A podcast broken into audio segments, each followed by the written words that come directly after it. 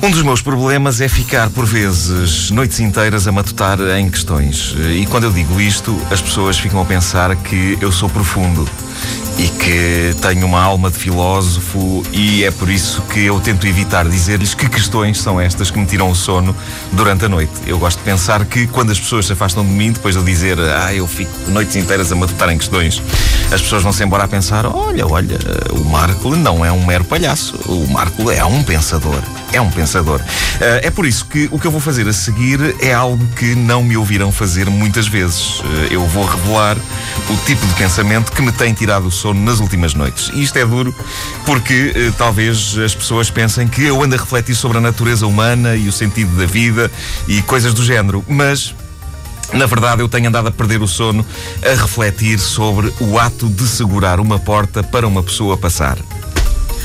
É uma coisa normal do nosso dia a dia, não é? Se nós abrimos eh, uma porta para passarmos e se vemos que alguém se prepara para passar também pela mesma porta, é normal e civilizado que seguremos a porta para essa pessoa poder passar, não é? Se for uma senhora, até ficamos do lado de cada porta a segurar de modo a que ela passe primeiro.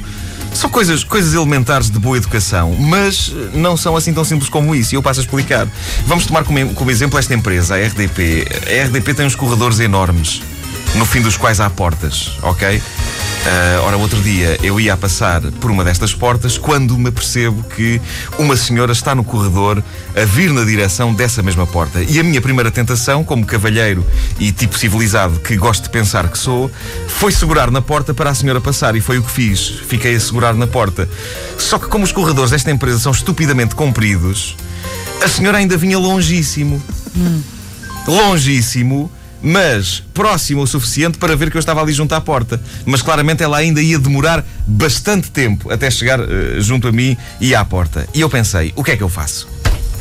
É que reparem nisto, ela estava perto o suficiente para eu perceber que ela vinha na minha direção e que ia passar pela porta. Perto o suficiente para perceber que eu a tinha visto, mas longe demais para eu ficar aquele tempo todo agarrado à porta sem fazer figura de parvo. É então que eu me percebo que só tinha duas soluções: ou ficar a segurar na porta imenso tempo e fazer figura de parvo, ou deixar a porta bater e ir à minha vida e fazer figura de besta mal criada. Não havia outra solução e eu começo a suar e a tremer. E foi então que me surgiu uma terceira hipótese, que foi arremessar a porta para trás com toda a força, como que a dizer: Minha senhora, repare como estou a arremessar a porta para trás com toda a força, como que a tentar que ela se mantenha aberta o máximo de tempo possível, de modo a que, quando a senhora chegar aqui, ainda apanhe uma frincha suficientemente grande para passar através dela, sem correr o risco de ficar entalada. E foi, foi esta a mensagem que eu pretendi passar. Eu arremessei a porta e fui à minha vida. Eu acho que eu acho que isto é normal. Ora, o que acontece? Acontece que eu arremessei a porta com tanta força que, quando ela chegou ao limite imposto pelas dobradiças, veio em sentido contrário, ainda com uma força descomunal, e fechou-se com vigor na cara da senhora. E eu ainda vi isso acontecer. Eu olhei assim para o lado e. Pum! E é como as portas têm a janela, vi a senhora dar um saltinho para trás. tipo. Ah! Ou seja, a mensagem que eu acabei por passar foi: Ai, queres passar? Toma lá com a porta na cara e com força, minha porca. Eu passei a mensagem minha porca e tudo. Uh, e não foi essa a minha intenção. Eu penso nestas coisas. Qual é o tempo regulamentar que uma pessoa tem que estar a segurar numa porta? Porque se eu ficasse a segurar na porta, eu tinha que esperar muito tempo ali agarrado. E a senhora depois era capaz de pensar: olha, este a segurar tanto tempo na porta para eu passar. Então quererá. Se calhar quer-me saltar para a cuesta. uh, epá, isto, é, isto, dá cabo de mim. Epá, isto dá cabo de mim. Uh, a minha intenção não foi bater com a porta na cara da senhora, mas eu fiquei perturbado com isto.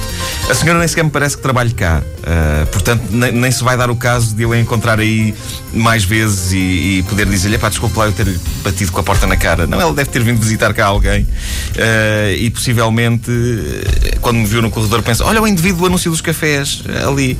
E o indivíduo do anúncio dos cafés, pumba, porta na cara da senhora. Eu depois começo a pensar nestas coisas a fundo e Imaginei a senhora no supermercado com o marido a dizer: Ah, precisamos de café. Uh, e ele: Sim, já tenho aqui a nossa marca do costume, aquela do indivíduo de óculos e da rapariga das mamas. E ela: Não, essa marca hoje não, Fernando António, essa marca nunca mais. Não ouviram desde o início? Querem ouvir outra vez? Ouçam esta rubrica em podcast www.antena3.pt